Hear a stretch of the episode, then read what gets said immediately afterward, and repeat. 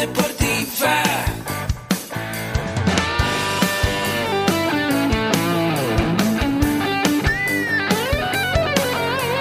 Yo soy. Somos guerreros. Hola, bienvenido a la Asociación Mexicana de Educación Deportiva. Soy el doctor David Lezama, presidente de AMED, y es para mí un gusto darte la bienvenida a estos podcasts. Este programa está diseñado para compartir contigo conocimientos de los temas que nos apasionan a todos los que amamos el físico-constructivismo y el fitness y queremos mantener un estilo de vida saludable.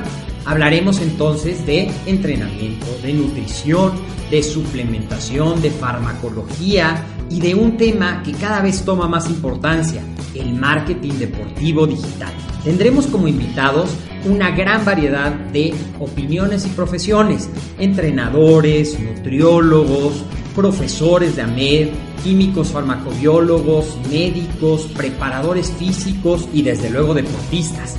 Sus historias, consejos y testimonios te ayudarán a aumentar tus conocimientos y desde luego también tu número de entrenos de clientes, haciendo más exitosa y profesional tu profesión de entrenamiento deportivo.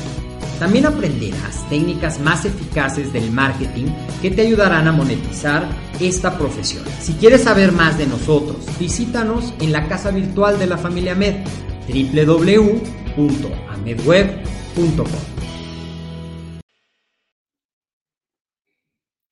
Hola, ¿qué tal? ¿Cómo estás? Bienvenido a esta cápsula de AMED, el deporte, la nutrición y el emprendimiento deportivo más cerca de ti.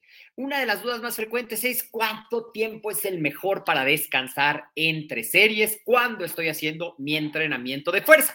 Así es que de eso te hemos preparado la cápsula del día de hoy en esta transmisión, que si me estás viendo por YouTube, ya sabes que somos AMED, suscríbete y activa las notificaciones, en Facebook también, dale like, comparte, etiqueta a tus amigos para que este contenido llegue a cada vez más gente. Y te decía que una de las frecuentes preguntas que nos hacen o que nos han hecho llegar, gracias por hacernos llegar todas tus dudas, al final te voy a decir en dónde mandarlas para que estos contenidos sigan teniendo gran atractivo para todos los amantes del estilo de vida fitness. Yo soy el doctor David Lezama.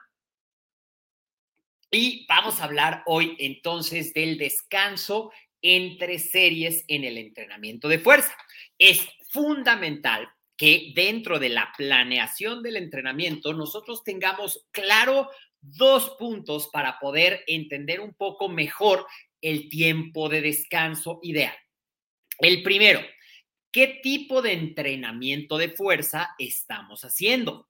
Y el segundo, cuál es el sustrato energético principal, o sea, el metabolismo energético principal que estoy utilizando. Si es un metabolismo de la fosfocreatina, de la glucólisis o un metabolismo oxidativo. De eso también va a depender. Y finalmente, un tercer componente es el nivel de mi entreno para que podamos definir un poquito esto, te voy a dar unos consejos generales de cómo calcular de forma general y en cada una de las partes me a decir, depende de nivel de entreno, carga de entrenamiento, número de series. No es algo tan fácil ni es tanto una receta de cocina. Bueno, ya sabrás, si estás, eh, si eres un entrenador, ya sabes que hay pautas generales, pero existe un concepto muy importante que es lo que hace el entrenamiento tan apasionante, la individualización cada persona va a responder diferente tanto a la carga de trabajo como al descanso. Algunos necesitarán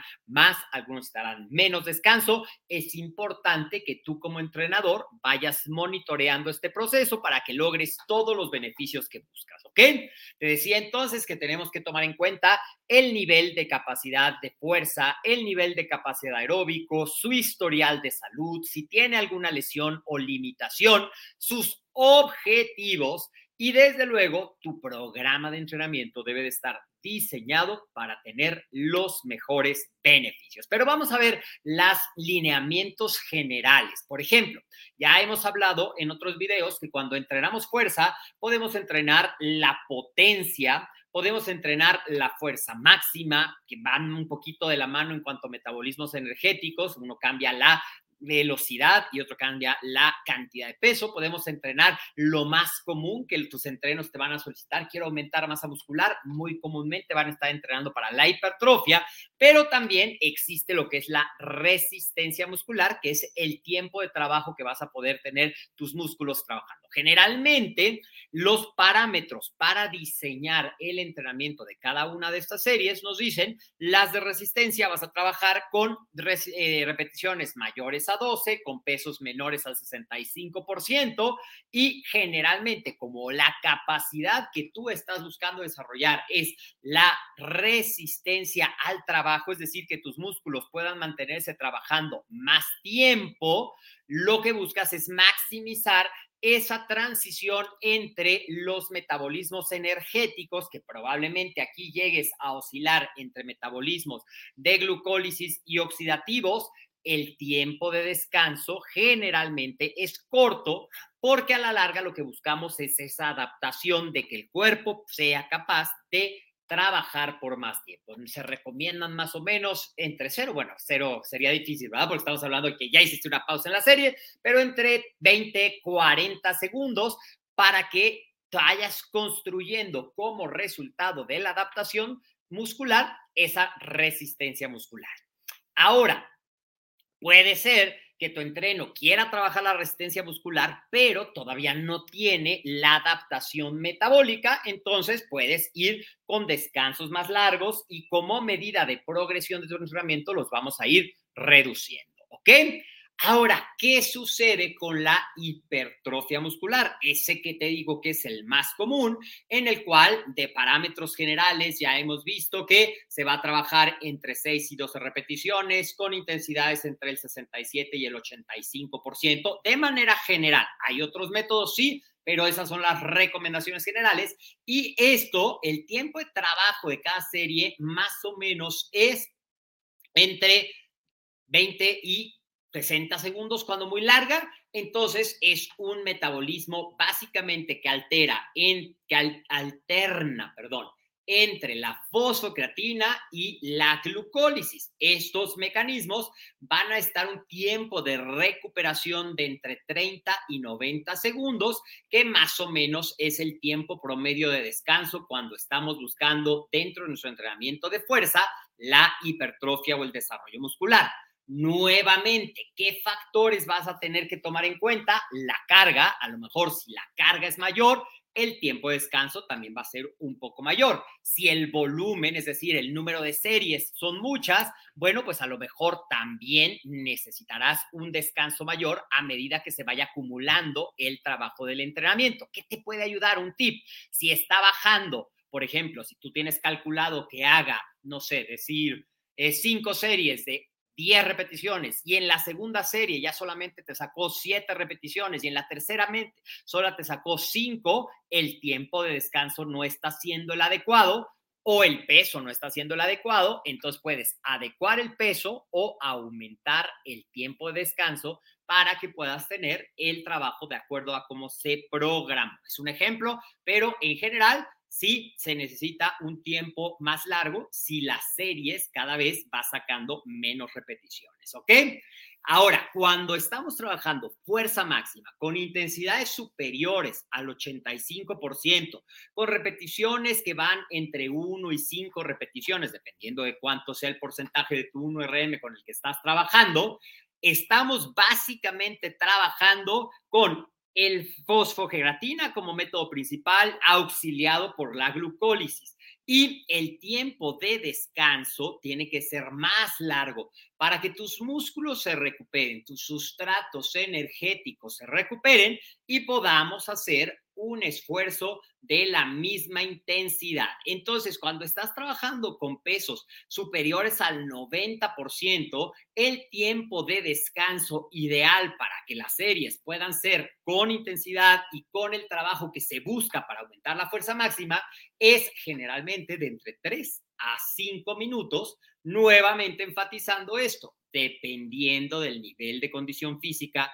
de su madurez muscular, de la intensidad de los ejercicios. Y finalmente, la potencia te decía que va un poquito de la mano de la fuerza máxima, nada más que en la potencia se busca que además de ser fuerza, sea rápido y explosivo, mismo metabolismo energético, fosfágenos y glucólisis y el tiempo de recuperación para que puedas volverlo a hacer con esa misma potencia y explosividad, también se recomienda que sea de 3 a 5 minutos entre series. Espero que esta información así cortita, clara, con ejemplos claros para que los empiece a poner en práctica. No existe, ¿sabes qué? 30, 35 y es mucho descanso, o 40 y 45 y es mucho descanso. Tú solito vas a ir viendo el nivel de recuperación de tu entreno. Ya te di un consejo que te puede ayudar mucho, que es que las repeticiones marcadas para objetivo entrenamiento se puedan respetar, que el pulso se mantenga y se dé la recuperación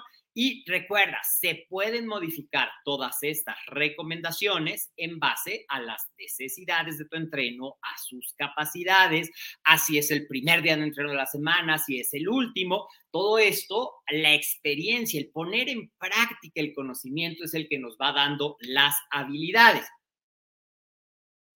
De manera general, una persona que ya tenga mayor tiempo de entrenamiento, mayores adaptaciones metabólicas, se va a adaptar mejor a los tiempos de descanso que una persona que apenas va empezando, que apenas va familiarizando y que estás aumentando la carga. Quizá en esos momentos en los que estás aumentando la carga, necesitarás periodos de descanso un poco más largos para que no caigas en ese sobreentrenamiento, ¿ok? También recuerda que hay lineamientos especiales para entrenamiento con personas con ciertas enfermedades eh, metabólicas, adultos mayores, limitaciones ortopédicas. Esto que te acabo de dar es la recomendación general para alguien que trabaja sin ninguna limitación. La fuerza. Si esta información te gusta, compártela. Esto es tu podcast, AMED, el deporte, la nutrición y el emprendimiento deportivo más cerca de ti. Si quieres que hablemos de algún tema en especial, mándamelo por correo electrónico a coordinación o por WhatsApp al 56 26 19 80 78. Y en AMED tenemos un evento que te va a introducir a este mundo maravilloso de vivir de entrenar. Ya sea que tú ya seas entrenador, te vamos a platicar de la importancia de valorar tus servicios, diseñar tu servicio y sobre todo contar con una certificación con valor oficial ante SEP Conocer. Y si tú apenas estás pasando de me encanta hacer deporte y quiero dedicarme a esto, te vamos a enseñar mucho valor para que puedas ver todo el mundo de posibilidades que hay en ser un entrenador certificado. ¿Cómo participas? Te voy a dejar en los comentarios el link para que te registres este evento totalmente gratuito. Recuerda seguirnos en todas nuestras redes sociales. Yo soy el doctor David Lezama, te mando un fuerte abrazo y nos vemos en la siguiente cápsula de esto que fue AMED, el deporte, la nutrición y el emprendimiento deportivo más cerca de ti.